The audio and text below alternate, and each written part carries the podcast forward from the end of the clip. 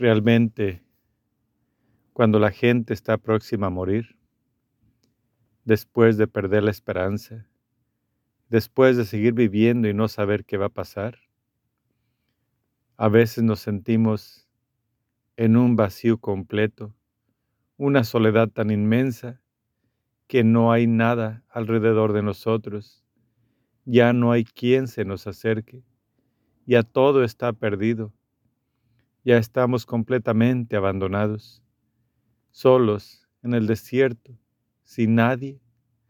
Es muy difícil poder consentir lo que es la vida.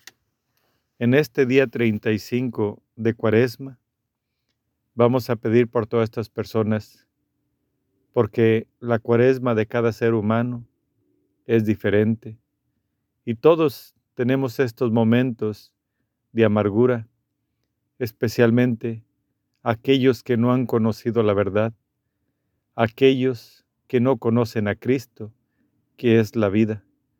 La mayoría de las personas que sufren completamente, algunas son por periodo de pruebas, porque Dios, así como fue Jesús por 40 días en el desierto, así como se siente esta amarga soledad, así muchos están pero los que creen en Dios saben que esto pronto pasará.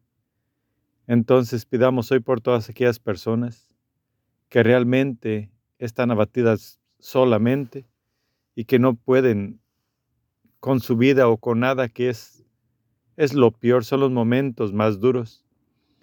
Vamos a pedir por todos ellos y para aquellos que ya son cristianos y creen y aman a Cristo, sigan soportando estas torturas con más amor, porque Dios vive y para Él vivimos.